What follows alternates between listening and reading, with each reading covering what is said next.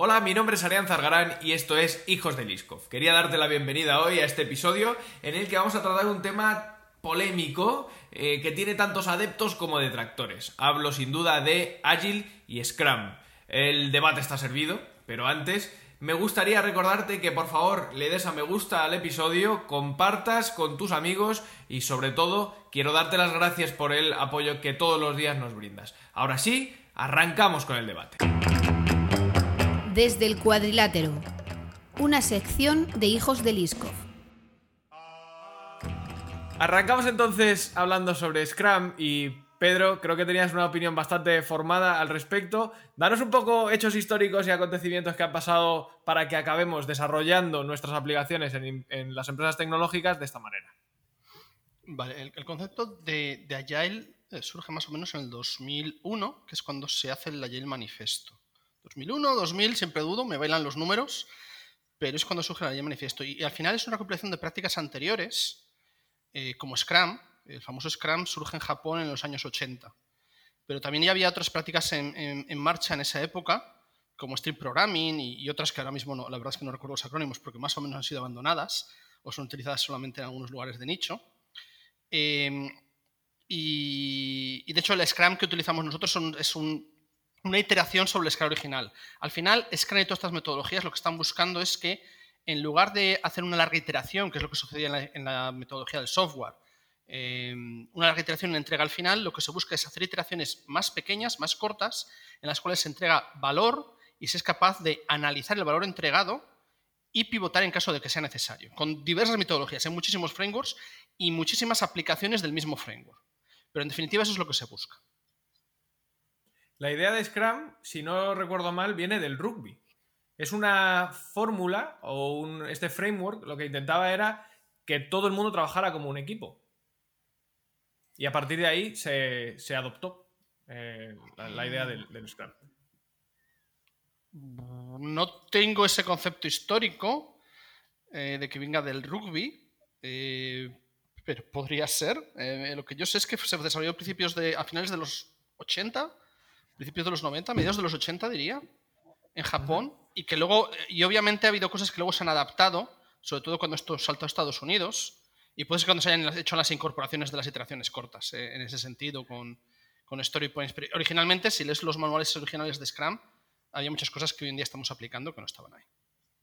El, tema, el tema del rookie es una, es una metáfora que, que, se usa a veces porque bueno, la idea es que todo el equipo está empujando y, la idea es que entregas valor al final y luego simplemente vuelves a la estación inicial y vuelves a repetir lo mismo. Y la idea es que todo el equipo colabora entre diferentes funciones para bueno, pues mover el balón hasta, hasta la línea de gol. Eso es el, contexto que he visto yo alguna vez para esta, para esta comparación. Creo que es, es, un poco, es un poco la idea. Un incremento, vamos a mover a todo el equipo junto para entregar un incremento fijo al, al final del, del, del sprint o del, de la unidad de, de, de, de tiempo que se muy americanas se habrá incorporado cuando soltó Estoy seguro de que esto sí. sí, sí, sí. Ya, que has dado esta definición centrada en entregar valor poco a poco, voy a empezar por el primer challenge. Dale. Al Scrum. Scrum no aporta valor cada dos semanas o cada vez que termina un sprint. Aporta story points. Story points pueden ser valor o pueden no ser valor. Son una abstracción extraña que, que se ha creado que nadie entiende qué es. Y al final, cuando tú miras tus numeritos y miras tu bar down chart, tú estás viendo story points. ¿Qué son story points? No lo sé. ¿Pueden ser valor? Pueden serlo. Pero al final es una, cosa que va aportando esto. Es una afirmación atrevida, pero podría estar de acuerdo con ella. no, no lo había pensado nunca de esa forma. Tienes, puedes tener cierta razón, pero el concepto de story point, para mí, para mí, por, definirlo así de alguna forma, porque además estábamos hablando dentro del equipo el otro día de eh, qué es un story point, al final se hace una asociación directa en términos de tiempo y para mí no tiene nada que ver. Mucha gente dice, no, un story point un día. Que no, que de, nuevo, para mí no tiene absolutamente nada que ver. Si yo me refiero al concepto que yo tengo de, de story point, sería los puntos de esfuerzo que tú puedes hacer dentro de un sprint. Y el concepto de sprint, más o menos, si queréis lo tratamos luego, pero si decimos que un sprint simplemente es, una, es un fragmento de tiempo de un par de semanas, 10 días, algo así de trabajo, cada uno de los desarrolladores tiene una capacidad de esfuerzo dentro de ese sprint. Ahora, si yo soy capaz de hacer 10 story points, significa que yo soy capaz de hacer el valor de, tareas eh, relativo a esos 10 story points de esfuerzo. Lo que para mí una tarea significa un story point, para otro compañero podrían ser tres. Y en ese mismo momento se rompe el concepto de un story point un día. Bueno, pero para eso podría estar. podrías decir que... para eso tienes el, el, Scrum Poker, ¿no? Cuando más o menos todo el mundo se pone de acuerdo en cuál es la complejidad de una historia. La, la, doctrina dice que los story points no tienen nada que ver con el tiempo, que es una medida de la complejidad de la, de la feature que estás haciendo. A mí, mi opinión personal, basándome en mi experiencia, es que eso no significa nada. Cuando es algo más complejo, tardo más. Y lo primero que hace todo el mundo cuando tiene su sprint es decir, vale, tengo 40 story points por developer más o menos, o 30. O sea, al final sí que hay una asociación clarísima entre la complejidad y el tiempo que se tarda en hacer algo. A nadie le importa, o sea, a nadie le importa aquí que algo me vaya a hacer esforzarme más o freírme más el cerebro. Aquí a lo que nos importa a todos es que me vaya a dar tiempo a hacerlo en un par de días. Entonces, a mí creo que eso simplemente es una excusa para decir, mira, es que no es fiable. es que no hay forma de saberlo. Y eso es, eso es, eso es por donde va a ir mi argumento más tarde, que es que las estimaciones son mentira porque lo llevan el propio nombre y que no valen para nada. Pero bueno, esto lo podemos hablar luego. Pedro. Dale, Pedro. Yo creo que uno de los grandes errores, y esta conversación ya orientada ahí, va orientada en ese sentido, es utilizar los story points para medir la performance de un equipo. Eh, aunque es una métrica que yo personalmente sí que le he hecho un ojo, eh, es una métrica muy, te diría incluso terciaria para mí. Para mí tiene mucho más valor el cycle time y tiene mucho más valor el delivery de las features, entendiendo como feature, por ejemplo, un epic o una task de, gran valor. Tiene mucho más valor el número de bugs reportados en producción. Eh, hay otras métricas que tienen mucho más valor. Entonces, uno de los errores clásicos es aplicar utilizar los story points como métrica de un equipo. Eh, el Story Points no es nada más que un sistema dentro del equipo para medir el esfuerzo que pueden realizar en una iteración determinada. Punto. ¿Tiene sentido medirlo? Dentro del equipo puede tener sentido, tiene sentido medirlo orientándolo a cómo de efectivos somos midiendo el esfuerzo que somos capaces de hacer. Nada más. Eh, y por desgracia, eh, y un poco enlazando con lo que comentaba Roldán, acaba siendo hemos hecho un delivery de tantos story points. Eso es un error. Tú no haces un delivery de tantos story points. Tú haces un delivery de una feature determinada, en un tiempo determinado. Eso es realmente lo que yo tengo que medir al final de, los sprints de mis equipos y, lo que tiene lógica de medir. Y es, es, el valor que yo veo al Agile más original. El primer curso que yo hice de Agile, allá en el 2002, en Madrid, hace muchos, muchos años, eh, ya con incorporaciones iniciales de Scrum incluso, de hecho, no existía el Scrum Master, la figura que había era la de Tech Lead, que luego fue mutando hacia el Scrum Master, que es otra conversación que podemos tener larga y tendida, eh, sobre cómo sucedió esa, evolución, digamos. Entonces, el concepto es que había un Tech Lead y había un Product Owner. Eh, en la época en la que yo hice mi primer curso, y en teoría, en teoría yo soy Scrum Master desde entonces, aunque, aunque no haya ejercido nunca. O Tech Lead, que era el curso de Tech Lead dentro del framework de, de Agile. Em, bueno, pues todo, esto eh, lleva a que realmente eh, los... Y, luego hay es lo que llamo las guerras de Scrum. No, no es, si falla algo es porque he estado aplicando mal el Scrum. Cuando creo que en general en la industria se aplica de una manera bastante inexacta. Y, creo que es uno de los grandes problemas. No tanto el framework, y no soy un gran defensor de Scrum ni un gran defensor de Agile, eh, aunque le veo una gran utilidad. Em, y luego la defensa ultranza. Cada vez que oyes a alguno de los gurús de Scrum, no, porque el Scrum no está funcionando, no, eso es porque no lo estás aplicando bien. Bueno, o, quizás es que hay algunos problemas estructurales en cómo se concepto, cuál es el concepto de Scrum hoy en día. Sí, yo esto también quería que habláramos, que... es, que es el tema del, integrismo con, con, el Scrum. Y estoy seguro que va a haber alguien viendo esto que va a decir, no, es que no lo estoy explicando bien porque ese caso está ya explicado, no sé qué, es como, seguro. O sea, perdón, pero no. Son muchos años de experiencia combinada aquí en la que hemos, o creo que todos hemos probado diferentes formas más puras, menos puras, pero al final los problemas que tiene el sistema son los que son. Tiene muchas cosas buenas, supongo que es la razón por la que lo seguimos haciendo, pero mm, sí, no sé, es, es, es muy difícil mm, o es imposible aplicarlo como se supone que tiene que aplicarse, salvo que dediques un esfuerzo significativo a, asegurarte de que estás siguiendo la liturgia de la manera que, está prescrita, cuando al mismo tiempo te dicen que, bueno, que luego también puedes adaptar tus, sus cosas. Es un mensaje un poco confuso, yo creo. Creo que es un, un poco clave, porque una de las cosas que tiene Scrum es que aparentemente se vende como una metodología muy simple, cuando en realidad seguirla tal y como, como en teoría tiene que ser seguida es, bastante compleja. O sea, hacerla tal cual está definido y hacerlo bien es complejo. Carga a los equipos de unas ceremonias y una burocracia que terminan es una pérdida de tiempo. Está centrado en torno a un par de roles que muchas veces no tienen un mapeo eh, exacto en posiciones en la empresa.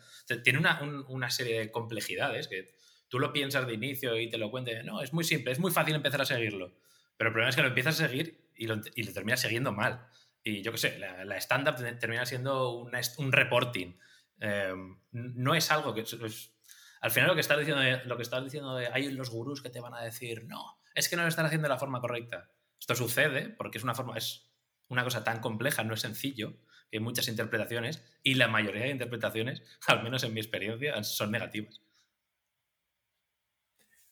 a ver, en parte, sí, es verdad que tienes razón, pero por darle una, un punto de vista algo más positivo, en principio estoy de acuerdo en parte con aquellos defensores del Scrum, en primer lugar porque se ha convertido en un estándar. Entonces es muy fácil saltar a un equipo nuevo y simplemente meterte en la rueda de trabajo, porque básicamente todo el mundo utilizamos la misma eh, metodología.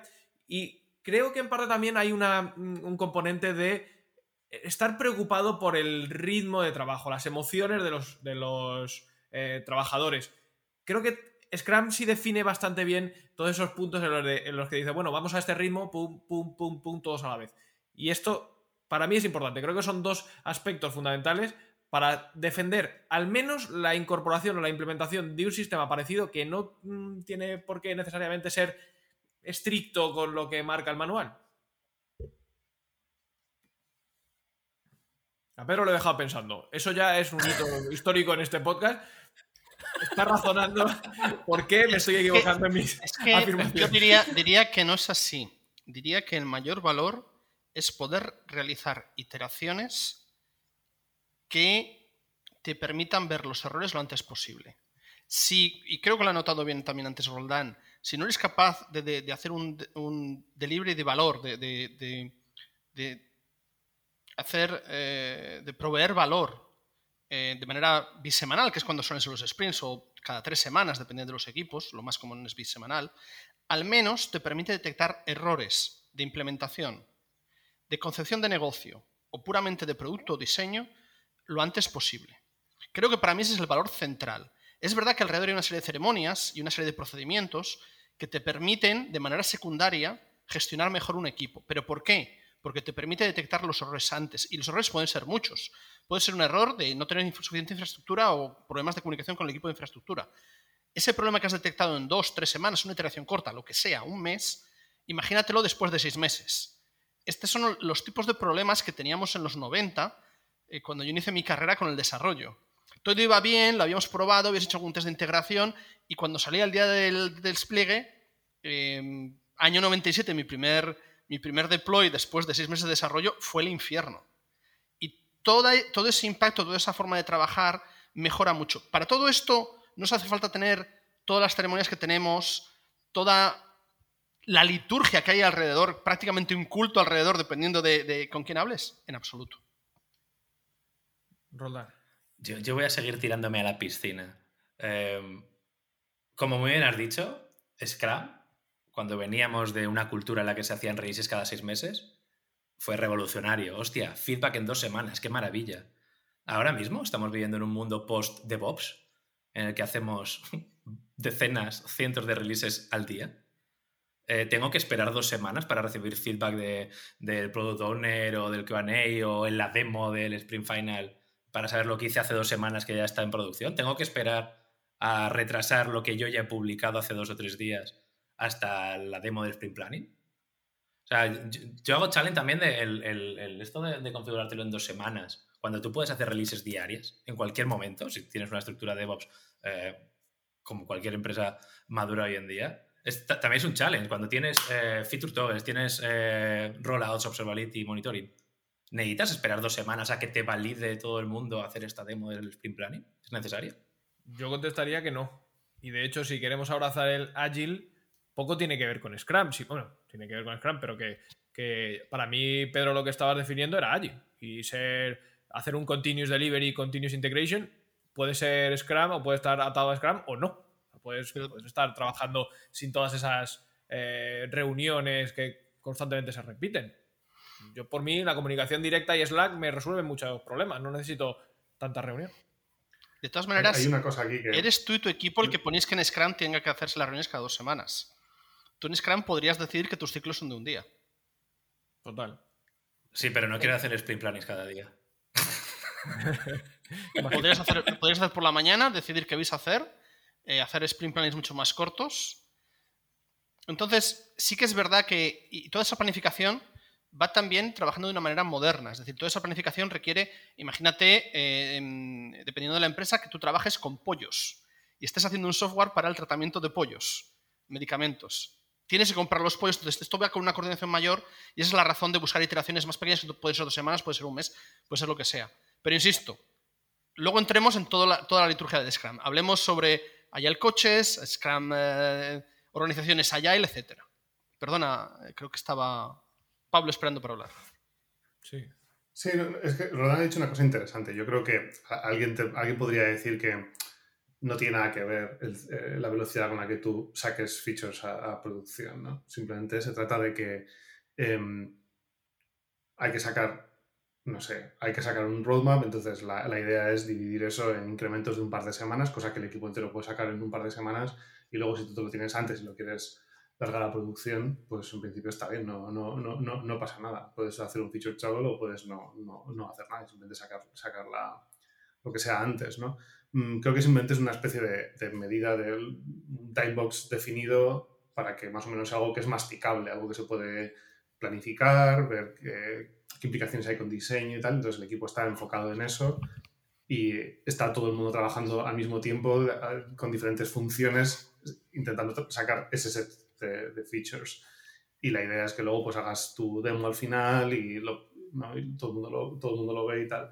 Es verdad que puede ser que lo de las dos semanas ahora mismo eh, se esté quedando un poco, o sea, con, con, con, la tecnología que tenemos hoy en día, se esté quedando un poco, no sé, atrás o un poco anticuado. Es verdad que nosotros normalmente cuando llegamos a las demos al final del sprint, todo lo que estamos enseñando ya lleva, en producción por lo menos unos cuantos días. Simplemente las cosas que, estamos, que son nuevas para el equipo eh, o para el resto de gente que está viéndolo es lo que hemos estado, lo que hemos estado trabajando los últimos 3, 4 días del, sprint. Todo lo demás está ya en producción. Mm. A veces lo hacemos, hacemos los demos en staging solo porque no, no tenemos el, el, flag puesto en, producción y ya está, pero es lo único que nos separa de, de verlo, ¿no? Eh, y esto, sí, no sé, es un concepto interesante porque a mucha gente fuera de la ingeniería, por cierto, se les atraganta esta idea de que está todo en producción mucho antes de que lo, de que lo des por entregado. Pero bueno, esto es historia para otro día, supongo. Sí, pero que en ese sentido eh, Pedro tiene razón, que es que no cambia el modelo. Que, tú le pongas un tiempo, dos o tres, o de, de, en cuántas semanas, incluso si quieres dividir el año en Qs, no cambia el modelo. Yo creo que sí. Para, para, mí sí, porque hay, porque hay un payload que tiene mucho que ver con las, las que está muy determinado, por desgracia, con las, por las ceremonias. Entonces, eh, si el equipo está usando cuatro horas para hacer la planning, hay que hacer grooming antes de la planning y hay que hacer los estándares de mierda de cada día y no sé qué, o sea, hay una cantidad de cosas que tienen que ocurrir ahí que efectivamente limita. Para mí el principal motivo para igual, o sea, tenemos Scrum sprints de dos semanas ahora en mi empresa, pero mi principal motivo para hacerlos de tres, por ejemplo, sería el payload, que quiero menos tiempo de meetings en relación al tiempo de trabajo efectivo del equipo. Entonces creo que hay un, hay un límite inferior. ¿Verdad? está de acuerdo. Pedro, Tenemos que inventar emojis aquí online para un más uno. Dale, Pedro, a ver aunque Scrum es todo un mundo, en teoría, lo que se puede hacer es que no tengas sprint planning, tienes un backlog ordenado, con periodos, con ciclos de iteración definidos a nivel de equipo, en una conversación entre el product owner, el equipo, con business y con todos los potenciales stakeholders, en los cuales el backlog está ordenado, empieza el ciclo determinado, que puede ser dos semanas o X, y arrea, vamos pillando top-down, porque están ordenadas top-down en función del impacto de negocio y la estrategia de la empresa, y vamos cogiendo tareas pim pum pam durante dos semanas, hacemos la retro, la demo y no hace falta nada más. Entonces podemos poner el ciclo en un día, en dos semanas. El problema está en cómo está conceptualmente aplicado en todas las empresas Scrum, que tenemos que tener religiosamente las cinco ceremonias. Eh, tenemos que tener el stand-up, tenemos que tener eh, la demo, tenemos que tener la retro, tenemos que tener el grooming y tenemos que tener el sprint planning. Y en algunas ocasiones incluso un grooming y un pre-grooming, si me apuras. Eh, y hay que hacer un scrum de scrums cuando tenemos más de cuatro equipos dentro de un dominio determinado. Y hay que hacer, y no hay, no hay que hacerlo, son herramientas que hay que conocer y aplicarlas y utilizarlas. Es decir, el grooming es muy útil, es muy útil en determinados equipos. Cuando llega una feature determinada hay que sentarse. Pero al final, ¿el grooming qué es? Ha sido la reunión de arquitectura de toda la vida que se sienta todo el equipo en una pizarra y empieza a pensar y lo hace junto con el product owner y alguien de negocio quizás que tenga idea de lo que hay que sacar adelante para ponernos de acuerdo en qué hay que hacer y cómo lo hacemos. Y ya está. Em, el stand-up. El stand-up es muy útil de tal manera que sepamos rápidamente qué está haciendo todo el mundo y no nos pisemos en los pies, no tengamos sorpresas y estemos un poco al tanto dentro de un equipo de qué estamos haciendo. ¿Es imprescindible? No. En mi opinión, suele ser bueno, sobre todo hoy en día con mucha gente trabajando remoto, tener cinco minutos por la mañana, te conectas a una reunión rápida, o hacemos un círculo rápido y lo hacemos. Ya está. Eh, pero el problema está en que hemos acabado aplicando Scrum como una liturgia, que forma parte de un culto. Entonces tenemos que tener sprints de dos semanas y si no va a llegar alguien a decir, no, no, tu sprint no es adecuado en dos semanas. Si lo haces de una semana es demasiado corto y no permite iteración. Si lo haces de tres semanas, la gente se aburre. Y lo repiten como papagayos, porque lo he oído hasta la saciedad. Y hay equipos que, por su dinámica, por cómo son como personas, les viene mucho mejor tener sprint de tres semanas. O, por, y hay equipos que juntas a cuatro linces ahí y dicen, dos, dos semanas, yo, papá, papá, yo no necesito ni sprint planning. Y tienen razón. Entonces, eh, al final estamos aplicando un template sin sentido. Y, de verdad se convierte en un culto. Y es muy difícil razonarlo con determinada gente. Yo, he visto, ese. No, que yo, he visto ese mismo. Perdona. No, es que justo lo que decía Pedro. Yo he visto ese mismo caso en una empresa en la que. Yo, o sea, cuando yo trabajaba en, en, Rakuten teníamos. Yo, yo, tenía un equipo que eran todos seniors y stars y estaban todos en remoto. Y en, algún, en un momento dado el CTO dijo que íbamos a hacer todos scrums de dos semanas y querían que, estuviéramos todos coordinados en cuando empezaban los sprints y tal. Es que, no, es que no estábamos haciendo Scrum y no lo necesitamos para nada. Ellos tienen una lista de tickets, de objetivos trimestrales y se lo estaban puliendo todo cada día sin ningún problema. Estamos trabajando algo más parecido a Kanban, en plan, bueno, podemos trabajar un par de cosas al tiempo y tal, pero es que no teníamos ningún orden y no nos hacía falta para nada. Al final lo que hacíamos era, vale, hay que mandar eh, las dos semanas y hay que mandar el report al final, vale, pues yo más o menos lo ordenaba así mi lunes por la mañana, ¿os parece bien? Sí, ok, al final del sprint mandábamos el report y, hasta, y adiós, ya está, era simplemente lo que ya hacíamos con, eh, bueno, pues un par de emails cada, cada, dos semanas. O sea que sí, es un poco lo que decía Pedro, a veces la liturgia se, se interpone. Te voy a dar un más uno al tema del, eh, Seniority, porque creo, sinceramente, que está muy relacionado. Yo he tenido equipos en los que, o he estado en equipos en los que el hecho de estar trabajando todos siendo bastante seniors y además que cada uno pudiera lanzar features prácticamente de manera independiente, hacía que en Scrum no, no hiciera ni falta. Incluso te diría que hasta el Kanban, bueno, había veces que hasta no lo pasábamos un poco por el arco del triunfo. Entonces, creo que está íntimamente relacionado. Tú cuando estás trabajando con un junior, necesitas eh, darle una guía y me entiendo que como manager lo habréis vivido mil veces en los que acompañarle un poco, llevarle de la mano, es hasta bastante positivo. Roldán. Eh, totalmente de acuerdo. O sea, si tienes gente buena, si tienes gente competente, sabe cómo trabajar, esa gente necesita menos burocracia, no más. Al final esto lo que es añadir un montón de capas para, para, impedir que la gente pueda trabajar. Si tú le das a tu equipo, si tienes un equipo bueno y le das toda la información posible, y creas un, un, entorno donde son autónomos y confías en ellos, no necesitas ninguna metodología que trate al equipo como niños. Si tu equipo tiene unos KPIs y unos OKRs claros, o sea, es otra cosa que estábamos hablando antes, story points, no, eh, ni siquiera features, a mí, a mí, me da igual las features que saque un equipo. Yo quiero que lo que saca un equipo mueva una métrica, cree más pedidos o aumente, reduzca el churn rate o, lo que quieras.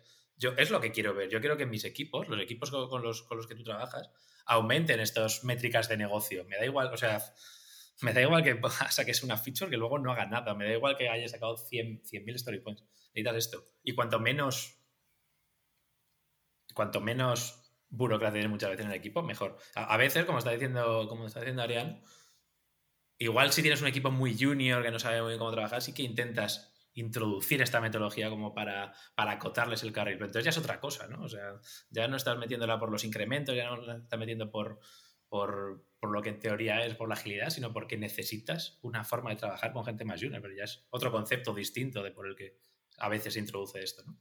Mm.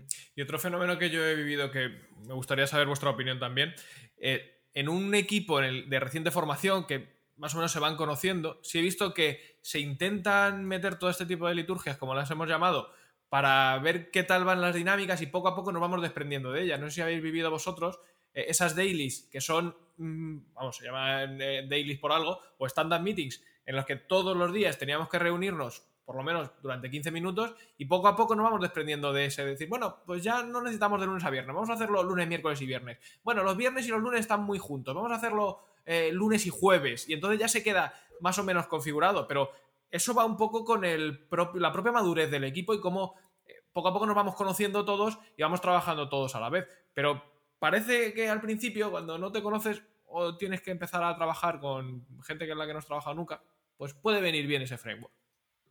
Pablo. Eso te dirán que es el equipo autoorganizándose, que también es verdad. Está bien. Tengo mucho que decir sobre el tema del equipo autoorganizándose, por cierto, como uh, engineer manager, pero esto es para más tarde. Dale, dale, Pedro. Venga, pues Pedro. Yo en general diría que este framework permite que los equipos sean más autónomos, pero no el framework de Scrum, Agile. Te permite tener equipos más autónomos. y yo, de nuevo, la implementación estándar y el esto lo hacemos así con, recetas prácticamente aplicadas, em, eh, no me gusta nada. Es la, peor parte de Agile, con diferencia. Em, sí que es verdad que tener un template determinado cuando montas un equipo de repente eh, de primeras puede ser muy útil, como por los impases iniciales, eh, pero hay que tener mucho cuidado, porque puedes acabar con reuniones de tres horas en el equipo definiendo cuál es la definition of done o la definition of ready, cuando debería algo que surge de manera natural después de X eh, retrospectivas dentro del equipo. Definir cómo, cuando algo está hecho y cuando no, o incluso les puedes ayudar. Em, entonces, sí, el equipo autoorganizado es muy útil y viene con, todos estos frameworks de Agile, es, parte del Agile, pero de nuevo, eh, el problema está en que el 90% de las veces aplicamos un template. Y luego un template que además, y no sé vuestra experiencia, muchas veces choca con el lado de, negocio con el propio, porque no está todo bien alineado. Entonces, Mm, yo, no es que sea anti, anti el framework de Scrum, pero sí que creo que el framework de Scrum se aplica como si fuese una receta y eso no debería ser así. Te pido solo un segundo para que te suscribas al canal si no lo has hecho ya, le des a me gusta y compartas el episodio. ¿Ya? Continuamos. Aunque no hemos organizado mucho los conceptos, eh, sí empezamos hablando de sprint por hacer un pequeño recap. Hemos hablado de los sprints, hemos hablado de las estimaciones, hemos hablado de los stand-ups, eh, stand-up meetings. Yo tenía un concepto también que en este sentido yo no estoy muy a favor de él, pero creo que os he escuchado decir que eh, puede ser lo mejor que tenga Scrum y son los sprint retros. Las retrospectivas una vez que has terminado el sprint. y Roldán creo que había sido tú el que había intervenido para decir que es lo potable de Scrum. Eh, totalmente. O sea, creo que es lo, único que.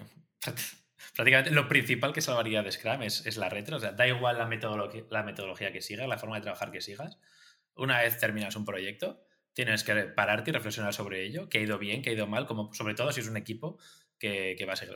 Incluso aunque no sea. O sea, alguna vez he formado parte de task force de estas que, se crean para resolver problemas concretos y también he insistido en hacer retros para ver qué ha ido mejor, por qué ha hecho falta ese tipo de task force, ese tipo de task force para, resolver un problema. Entonces las retros son una cosa que creo que son lo principal que aporta Scrum porque es la forma de ir mejorando, de haciendo, conseguir que el equipo funcione mejor a largo plazo. Eh, pero es lo mismo, o sea, también es algo que es también requiere su esfuerzo hacerla. No puedes hacer una retro y tirarla. Muchas veces haces la retro y siempre está la discusión, ¿no? ¿Qué, de qué te puedes quejar en la retro? ¿Solo de lo que hemos hecho mal el equipo o de los problemas que tenemos fuera del equipo? Porque muchas veces el equipo tiene ineficiencias por temas de la empresa y a veces se quedan ahí en la retro porque luego alguien tiene que sacarlo. Porque tienes que tener un manager que vaya más allá y, saque estas cosas. O asegurarte de que se van haciendo. Entonces, la retro es algo que a mí me gusta mucho, hagas Scrum o no, pero también tienes que seguir una metodología para hacerlas bien. Perdóname, Pablo. Eh, Roldán, ¿qué es para ti una buena retro? ¿O qué sería para ti una buena retro? Una buena retro. Mm. Buena pregunta. Eh, primero tienes que conseguir que todo el mundo se sienta seguro de hablar, todo el mundo esté en condiciones de que sepa que puede hablar sin ningún tipo de miedo. Que conseguir que sean conversaciones que no que sean blameless, como, que, no, que, no, que no echen culpa hacia los demás. Y bueno, luego tener una discusión sobre priorizar cuáles son las cosas que el equipo considera más importantes de lo que se ha hablado y eh, tomar las acciones más importantes que decía el equipo y asegurarte que se cumplen. Pablo. Yo estoy de acuerdo con que es, un meeting muy útil eh, y creo que es muy importante en, creo en cualquier cosa que hagas en la vida tomarte el tiempo de reflexionar sobre qué tal te estás aproximando a tu objetivo o cómo lo estás, cómo lo estás haciendo en general. yo voy a decir una cosa que no me gusta de la retro que me parece un poco eh, no sé, peligroso o complicado del concepto. Lo que yo he visto en mi experiencia como manager de varios equipos es que ciertos elementos pueden intentar utilizar las retros para, eh, para, impulsar una agenda política o para mover la culpa de ciertas cosas usando información que tienen gracias a la retro. O sea, puede haber gente de producto de diseño que forman parte de la retro, que están allí sentados escuchando a cosas que han ido muy mal en ingeniería, porque normalmente los ingenieros somos los, que hablamos en las, en las retros y se supone que tiene que estar ahí todo el equipo junto participando de eso. Entonces, alguna vez lo que me ha pasado es que alguien ha dicho, alguien ha sido muy sincero y tenía muchas ganas de mejorar, ha dicho algo en una retro, y luego ese algo me ha llegado desde mi jefe, de por qué luego producto ha dicho que no se pudo lanzar esto a tiempo porque no estaba tal cosa lista, porque había fallado esta build, porque había fallado no sé qué. ¿Qué pasó con esto? Entonces, con el paso de los años y, de con, ahora que estoy involucrado en, más, en la parte más política del trabajo, no sé si Pedro puede tener una opinión similar, me he vuelto un poquito más conservador y me preocupa, me preocupa un poco más lo que se dice y cómo se dice en esas reuniones. Y no me importa que ciertas cosas se resuelvan de otra forma, en, privado o en un Slack, en vez de se iren públicamente. Requiere como cierta disciplina colectiva que eso no se convierta en otro tipo de meetings más que acaban siendo utilizados de forma política. O igual es que tengo mala suerte y trabajo con idiotas, puede ser. Varios puntos en ese tema. Eh, en general estoy de acuerdo con Pablo, lo primero. Una de las métricas que yo mido, que es un poco extraña, es eh, si el equipo em, propone action points en la retrospectiva, eh, vamos a hacer esto, y si lo hacen, y si haciéndolo han resuelto el problema. Es algo que les pido que todos los equipos, y, lo medimos, es binario, se hacen un Excel y lo vamos viendo. Vosotros, eh, en su opinión, el equipo, todo el equipo, y lo vamos haciendo seguimiento. Y una de las preguntas que siempre pregunto a los managers es, y tengo varios escenarios, uno de ellos es el de la agenda política, de alguien lo utiliza lo que ha escuchado para intentar utilizarlo en contra del equipo, tech o lo que sea. Otro es una persona utilizando la retrospectiva para mover determinados action points que le benefician a él o te desafían a ti como manager. Eh, y una tercera, un tercer escenario que pregunto es, surge algo de la retrospectiva que está en contra de todo lo que la empresa quiere hacer o cualquier buena práctica, como dejar de hacer testing. Y esto me ha pasado real, eh, que un equipo decidió dejar de hacer unitesting porque consumía tiempo. Eh, y el engineer manager del equipo, que me vino todo frustrado, dijo, es que han votado y eran seis. Y dije, me da igual, vais a seguir haciendo testing. Em, entonces, esta es una de las preguntas, porque y estas son circunstancias de tu trabajo que como manager tienes que gestionar. Entonces, a mí me ha dejado de importar desde el momento que es otra cosa más que tengo que gestionar como manager. Y sé que eventualmente en ciertos equipos va a suceder. Porque entra una nueva persona dentro del equipo, porque los equipos siempre están vivos y van mutando. Entra una nueva persona en el equipo y decide utilizar eso. Pues tengo que localizarlo, poner medidas y es parte de mi trabajo. Sí sucede. Y para mí es uno de los trade-offs claros eh, de eso. Y dicho otra cosa en relación con esto, yo En un equipo maduro, personalmente, me cargaría todas las ceremonias y dejaría la retro. Todas, todas, todas, todas. Si todo fuese maduro. O, si me apuras, retro más demo, dependiendo del tipo de stakeholders que tengas. pero a mí si me apuras, me cargo todo, continuous integration, continuous deployment, desplegamos continuamente, hacemos iteraciones de una semana y al final de la semana eh, hay una hora en la que se dice qué pasó esa semana. Ya está, iteraciones súper rápidas. Lo que pasa es que no todo el mundo tiene esa senioridad y no, todas las organizaciones tienen esa estructura y permiten eso. De nuevo, hay muchos tipos de empresa. Entonces no es lo mismo, imagínate que tú estás llevando un software que se dedica a, ver cómo, cómo, qué comida le das a los pollos. Es que hay muchísimo tipo de software ahí fuera. Entonces, no, no, y es parte de lo que sería ya es aplicar distintas recetas dependiendo de tu empresa, dentro de la empresa, incluso dependiendo del proyecto. Y el problema que tenemos es que vamos con el sprint de dos semanas y las cinco ceremonias y ahora el Definition of Done, definition, que, que, por cierto, Definition of Done, Definition Ready me parecen súper útiles y evitan muchísimos problemas, pero no son el santo grial todas estas cosas. Entonces, de nuevo, un equipo maduro, cuatro seniors, cuatro staff engineers, dos staff engineers trabajando allí, con un junior que le, que le están enseñando tira millas y lo que necesito es que sueltes software. Allí. Eh, a ver, por, rematar un poco de las retros, que es que yo también tengo una opinión y no sé si vosotros seguís también este modelo, pero nosotros básicamente cuando hacemos las retros tenemos estas cuatro columnas, las básicas en las que añadimos todas las cosas que han ido bien, segunda, cosas que han ido mal, tercera, que para mí es la única importante, es los action points y por supuesto hacer el seguimiento de las reuniones anteriores y una que yo borraría del mapa, que es la de los eh, kudos, ¿no? La de las felicitaciones. Eh, para mí, la de que ha ido bien me puede valer mejor o, más o menos. La de las cosas que ha ido mal es verdad que es bastante subjetiva, porque eso también depende de cada uno. De decir, bueno, pues es que ha ido bien o ha ido mal, o yo considero que esto debería ser. Y en este punto, eh, yo he, vivido algunas situaciones en las que prácticamente todo lo que entra en la columna de qué cosas han ido mal tiene que tener un action point. Cuando para nada tiene por qué ser así. Que yo considere que hay cosas que podían haber ido mejor, pues no significa que esto tenga que tener un action point directamente. Bueno, pues, pues, el equipo mismo puede decidir que mi preocupación o mi inquietud no es una prioridad para el equipo. Y, más allá de los action points, porque creo que, de nuevo, para mí es el epicentro, eh, Q2. O sea, para mí eh, deberían desaparecer. Creo que es una fórmula que se utiliza para tener mayor visibilidad, para darle nombre a gente que, bueno, pues tal vez puede haber eh, tenido mayor o menor acción en esa semana o en ese sprint. Y, al margen de todo, creo que hay, hay veces en los que, bueno, yo siendo manager, veo difícil que no darle kudos, por ejemplo, a todo el equipo. ¿Cómo consideraría o cómo harías para, siendo manager de todos, no darle kudos a prácticamente todos los integrantes del equipo? Y en ese momento, para mí, los kudos deberían desaparecer. Arian, enemigo del buen rollismo.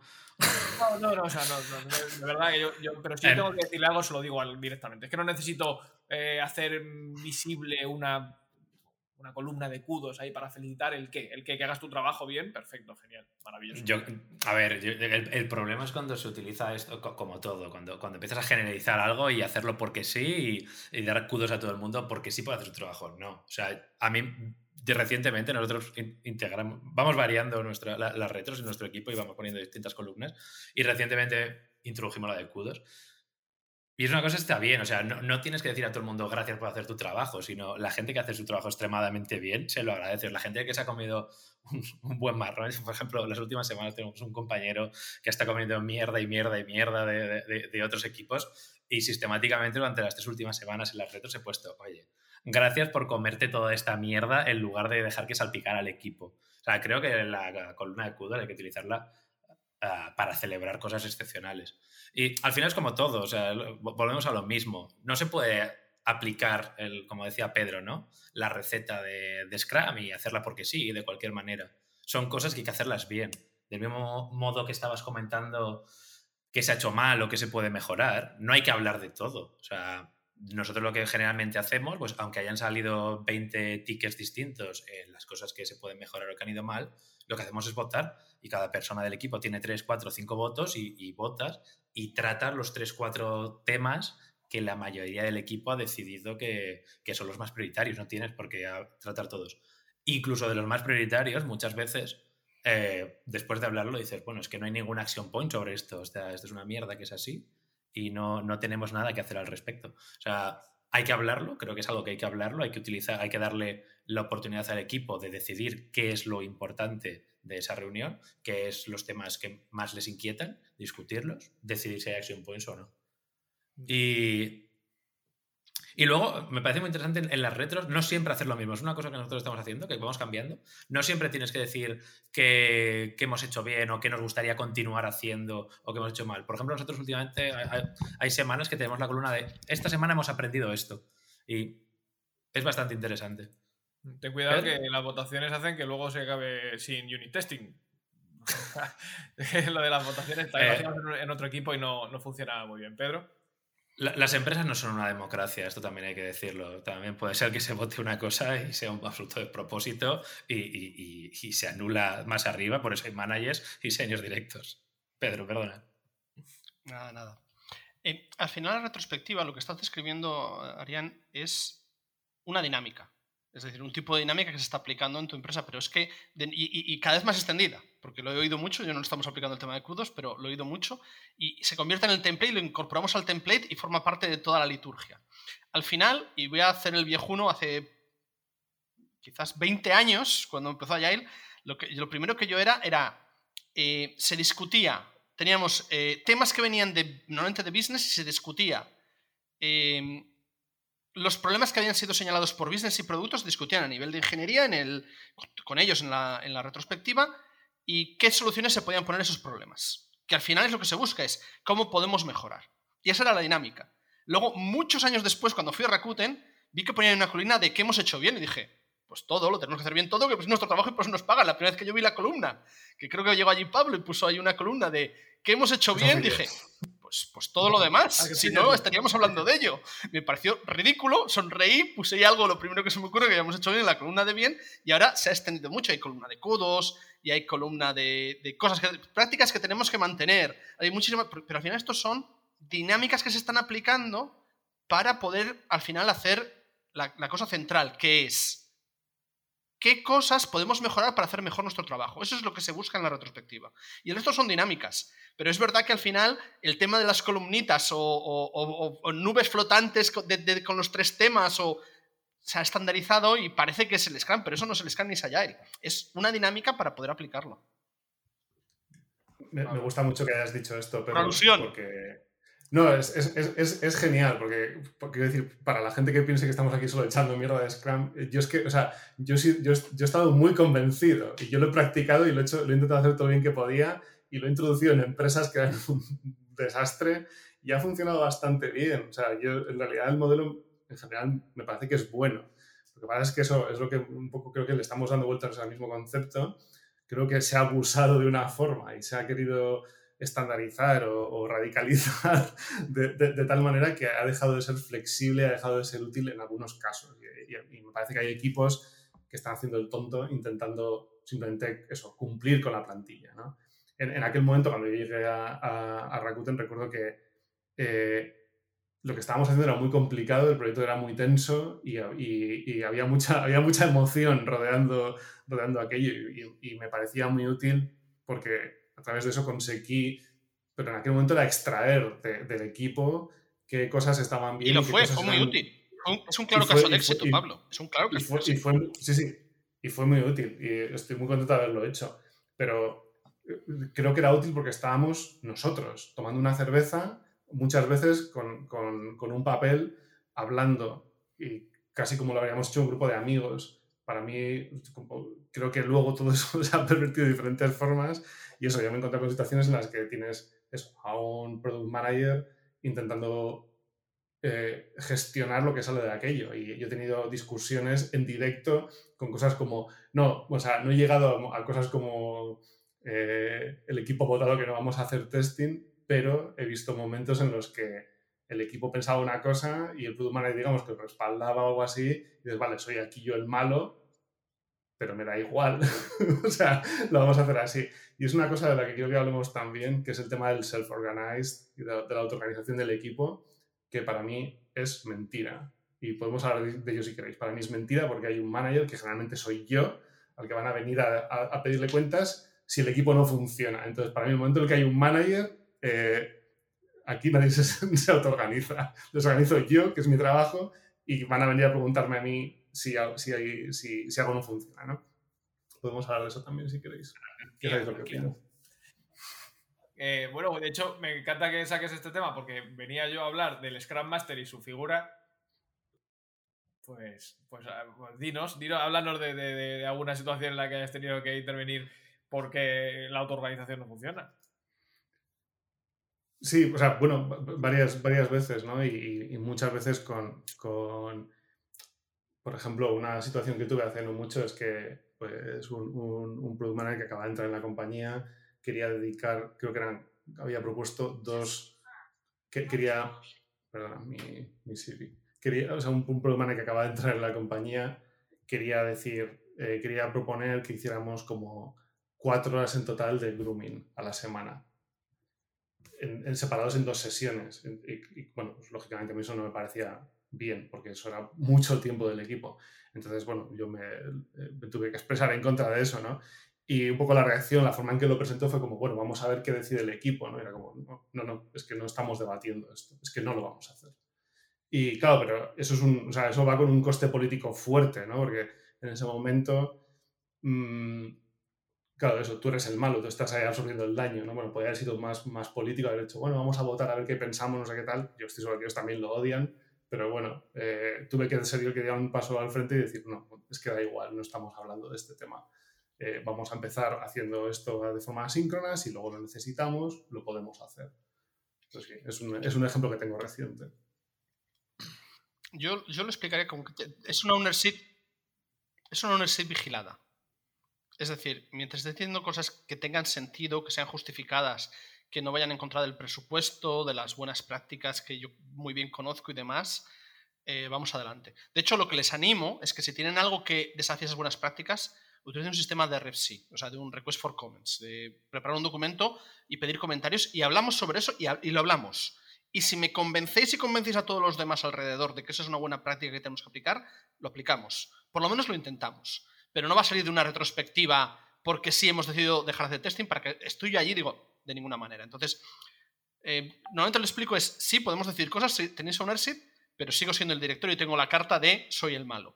Te digo la verdad, ¿eh? en los últimos seis años, igual he tenido que utilizar cinco veces, menos de una vez al año. Y, y ahora tengo muchísimos equipos, estamos hablando de 16 equipos, y en un año no lo he tenido que usar. Es verdad que uno de los directores que me reporta a mí lo ha utilizado una vez. No llegó siquiera a escalarlo a mí y lo utilizó él. Le dije muy, le dije muy bien. Pero es que, Pedro, lo que pasa es que ahora no te enteras. Ahora, no te enteras. Tienes un montón de managers que están teniendo estas conversaciones. Porque yo, o sea, yo esto me lo comí yo, tal, esto, no, esto no lo escalé nunca tampoco. Mi manager no sabe que yo dije, no, no, no lo vamos a hacer así. Eh, bueno, es que daría para otro, para otro programa entero. Managers que no están haciendo su trabajo. Un manager tiene que tener conversaciones difíciles con el equipo. Manager que está sudando y, que te, llega, le, llega escalando el director o, se va hacia otros sitios. Pero no quería entrar en eso, sino Pablo, cuando estabas hablando de, el equipo autoorganizándose. Es que eh, en Scrum tienes estas figuras que son el Product Owner y el Scrum Master que no mapean. O sea, hay empresas que se han autoorganizado de alguna manera para tener puestos que sí que son realmente un product owner, pero que realmente una estructura de producto tampoco sea lo más óptimo, porque al final para mí eh, una figura de, producto tendría que estar centrada en la estrategia y, en hablar con los stakeholders y, ver hacia dónde va el, producto y no en estar creando tickets, que es un poco lo que parece que está haciendo un product owner. Pero el Scrum Master para mí es la, absoluta locura. Yo he estado en equipos. O sea, ¿el Scrum Master qué es? ¿Es, el Engineering Manager? O, porque yo he estado en equipos donde se dijo, no, el Scrum Master es un rol rotativo y cada uno de los developers va a ser Scrum Master una vez cada sprint. Y eso era una absoluta locura. O sea, había un, sprint de cada ocho en la que había un tío que era de puta madre y ese funcionaba muy bien porque hacía muy bien de Scrum Master. Pero cuando, cuando se intenta que sean los developers, uno de ellos, el que tenga un rol de Scrum Master, ¿me quieres decir que en teoría, ¿no? El rol del Scrum Master es hay que evitar que entre trabajo que no está previsto. Un, un, individual contributor cualquiera va a venir un VP te va a decir que metas algo y, le va a parar, ¿no? Y, le va a parar, no. O sea, es un puesto que también pues es el engineering manager, no hace falta llamarle de otra manera al engineering manager. Es el manager porque si es una persona que no está al nivel de donde van a venir las requests de nuevo trabajo, no va a funcionar. O sea, es algo, no sé si en vuestra originalmente, Originalmente eh, lo que había era el tech, en las ceremonias, de nuevo hace muchísimos años, pero era el tech lead y el product owner. Ni siquiera product manager, y, bueno, product owner.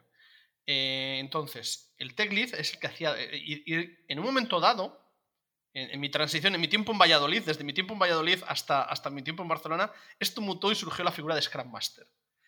Eh, que originalmente venía mucho de gente de tech que se dedicaba exclusivamente a eso y se daba, daba soporte al equipo y lo que hacían eran facilitar ceremonias, ayudar al tech lead y el tech lead engineer manager estaba más fijado solamente en el tema técnico. Se quitaba toda esa parte de gestión porque venía con un sobrecoste y en, ocasiones te encontrabas gente que era muy buena técnicamente y que la querías ahí liderando el equipo del tema técnico.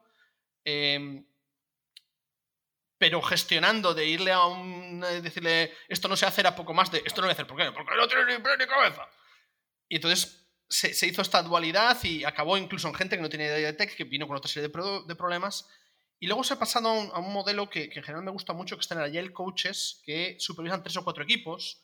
Y entonces lo que suele haber es lo que llaman la figura de Scrum Master en el equipo, que puede ser rotatoria, puede ser entre dos o tres personas, o puede ser una sola persona en el equipo, que es un developer más, y muchas veces esto recae en el, en Manager, que se ocupa de gestionar las ceremonias. No es realmente un Scrum Master. Al final lo que se busca es alguien que está gestionando las ceremonias para un facilitador de ceremonias en muchas ocasiones. Porque para lo que comenta Roland, obviamente está el Engineer Manager, eh, que es el que tiene que pelear ese tipo de cosas. Pero de nuevo, esto es, se llega con el template, tiene que haber un Scrum Master y, el Scrum, y como no hay nadie que salga voluntario, es rotatorio. Y cosas muy raras. Pablo. Pablo. Sí, yo, veo la figura del Scrum Master como un maestro de ceremonias. Es, para mí es la única forma en la que es útil.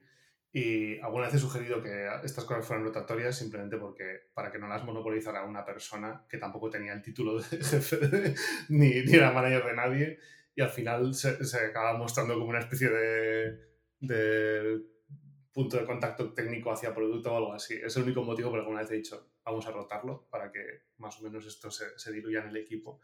Yo creo que la única persona que puede liderar estas cosas, digamos, desde la... Eh, o sea, no solo el meeting, creo que la persona que tiene que tener la responsabilidad del equipo o de la responsabilidad de un equipo técnico es un engineer manager o un tech lead. Y para mí eso es sagrado. Y es una cosa que alguna gente eh, ha discutido conmigo y, o sea, normalmente la conversación siempre la acabo muy rápido. Me ha pasado ya un par de veces de gente de producto intentando ponerse en esa posición. Normalmente la forma en la que lo acabo es, si hay un problema en producción, van a venir a ti o van a venir a mí, van a venir a mí, ¿vale? Entonces me encargo yo. Y si quieres tú encargarte de cuando pasa algo con el equipo, cuando haya un tema de performance, cuando pase algo en producción, un outage o algo, te vas a encargar tú, entonces tú gestionas el equipo. Pero si gestiono yo el equipo, gestiono yo el equipo y también decido en qué trabajan y en qué orden y cómo lo, lo montamos. Eh, por lo menos siempre que tenga eh, sentido con el negocio y tal. Es un poco como lo, yo, yo lo acabo viendo. Si, yo, si el manager tiene la responsabilidad, cuando pasan cosas, esa persona tiene que estar tiene que tener el poder y la capacidad de tomar decisiones. No son solo un tío que coge lo que le echen de, producto del equipo votando y se lo coma. Eso para mí es terrible, no creo que pueda funcionar. Muy bien, chicos, pues nos hemos extendido un poquillo más de la cuenta. No sé si alguien querría decir algo más o simplemente yo haría una ronda para decir, entonces, ¿qué hacemos con Scrum? ¿Puedo abrir el último melón? Dale, hay que abrirlo. Em, creo que, ya hemos tocado un poco por encima. Creo que daría para un programa hablar solo sobre estimaciones. Hemos tocado un poco por encima sobre la falacia de los story points y las estimaciones. Partiendo de esa base y partiendo de que los sprints se centran en saber cuál es la velocidad de tu equipo en torno a cuántos story points hace y en hacer este sprint plan en diciendo vamos a hacer todo esto.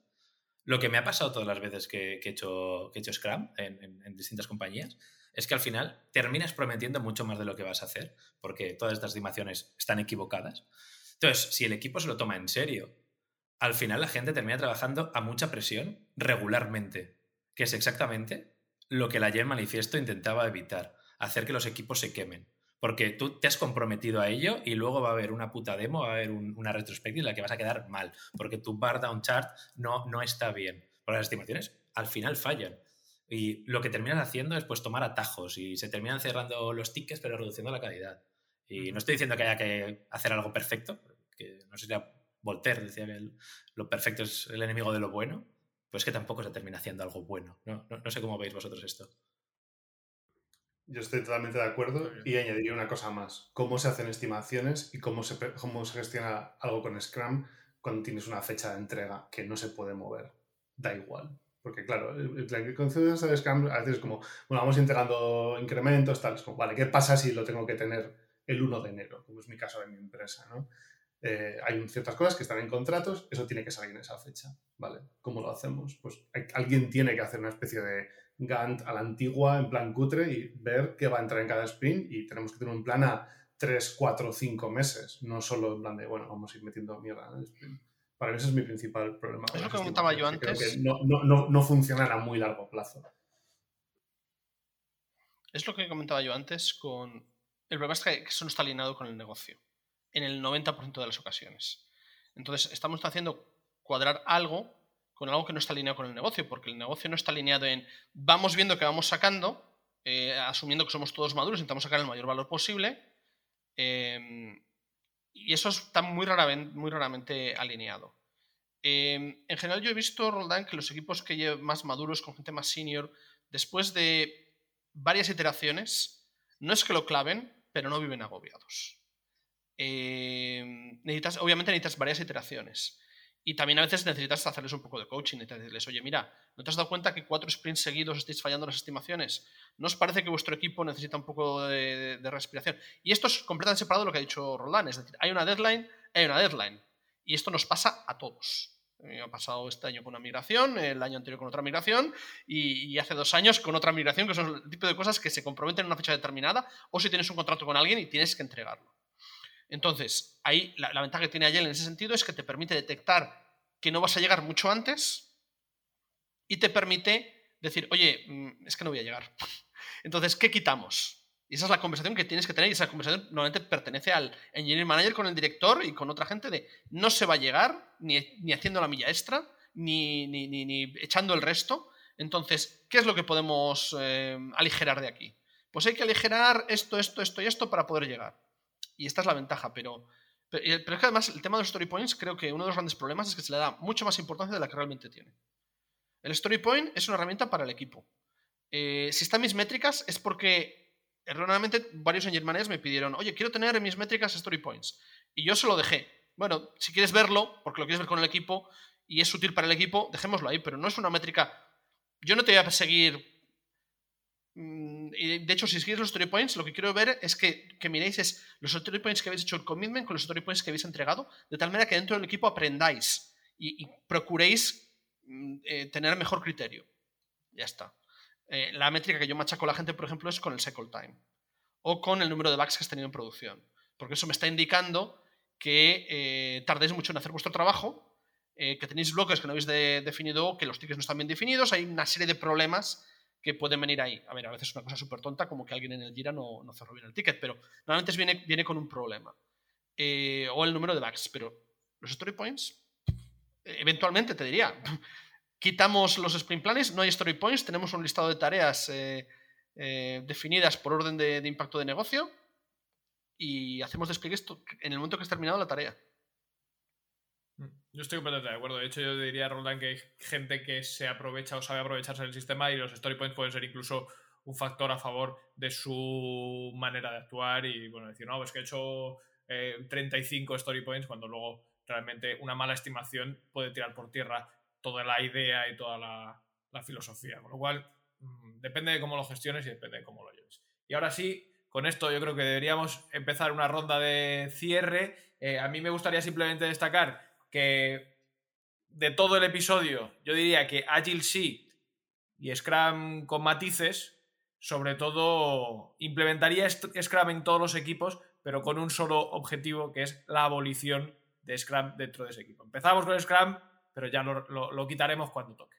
Em, y quien quiere, pues venga, Pedro, que, acaba de intervenir, y si quieres cerrar. Eh, eh, yo diría que Agile no siempre, eh, creo que es una herramienta que hay que utilizar, a ver cómo utilizarla, como otras muchas ocasiones. Y desafortunadamente el problema es que se aplica ya, hay veces que es que hay que hacer waterfall porque tienes una fecha de entrega y, vas a impactar muchísimo al equipo. Entonces, me encanta la Agile, creo que hay que aplicarle muy frecuentemente, pero no siempre. Scrum vale, dependiendo del equipo, pero no como una religión. Y lo mismo con cualquier otra práctica y siempre reanalizando lo que has aplicado hace seis meses si te sigue haciendo falta. El problema que tenemos hoy en día es que se aplica Agile plus Scrum en el 80% de las empresas y se aplica con un template determinado que cada vez va mutando más y, parece más una religión con sus predicadores que un framework de trabajo que te permite entregar eh, valor de una manera adecuada. Pues pasa la bola. Eh, Roldán, que espero que me sorprenda. Que yo, después de estar aquí una hora rajando a saco contra Scrum, eh, creo que para cerrar está bien decir cuándo, está bien Scrum, ¿no? Porque llevamos un rato diciendo todos los momentos en los que está mal, pero lo, cuando a mí me parece que, Scrum se puede aplicar. Eh, Empiezo por una cosa que, ha mencionado antes Pedro, que cuando el equipo lleva mucho tiempo trabajando juntos y, ya se conocen y tienen una idea de su velocity, eh, no van atrás. Por lo tanto, ese es un buen momento para trabajar con Scrum, porque todos estos problemas que hablamos de velocity, de estimaciones, si estás con un equipo nuevo, va a ser todo un puro desastre. Entonces, esta es una de las condiciones que yo creo para trabajar con Scrum. La otra, un tema que no hemos tratado, y es que haya una cohesión técnica. No hemos tratado el tema de equipos multidisciplinares haciendo Agile haciendo Scrum y todos estos plan planning y stand-ups, pero generalmente es un cacao estar eh, escuchando, eh, votando, un, Android votando cuánto cuesta hacer una feature en, en backend, que me parece eh, un despropósito. Entonces, si el equipo tiene una gran cohesión técnica y cuanto menos multidisciplinar sea, mejor va a funcionar Scrum. Luego, otro, creo que alguien lo ha mencionado antes, en una, en una empresa de producto hay muchos stakeholders, generalmente cada equipo tiene distintos stakeholders. Creo que Scrum funciona bien cuando hay un único cliente. Si solo hay un cliente y un proyecto, Scrum va a funcionar más o menos bien. Cuando tienes varios stakeholders dentro de una empresa y están trabajando en varios proyectos, yo creo que Scrum no funciona porque tienes que combinar muchas cosas. Y sobre todo yo creo que si hay unas fechas cerradas que cumplir. En resumen, si eres una consultoría y estás vendiendo proyectos a un único cliente con una idea más o menos clara y pocos recursos, utiliza Scrum. Si eres una empresa de producto, sáltatelo la mayoría de las veces. Pues dale, Pablo. Cierra esto de la manera más honrosa posible de la manera en que yo lo veo, yo diría, entregar pequeñas iteraciones que aportan un valor de negocio que conocemos y hacerlo de manera ágil, colaborando, etcétera, para mí sí. Eh, añadirnos a nosotros mismos un montón de meetings que no sabemos para qué sirven y hacerlos porque hay que hacerlos y lo dice el libro sagrado, claramente para mí no. Ese es mi resumen.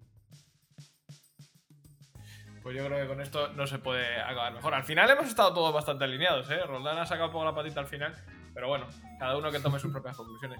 Gracias chicos y nos vemos en la próxima eh, entrega de este episodio o de estos de este podcast. Gracias, hasta pronto. Muchas, gracias, Gracias.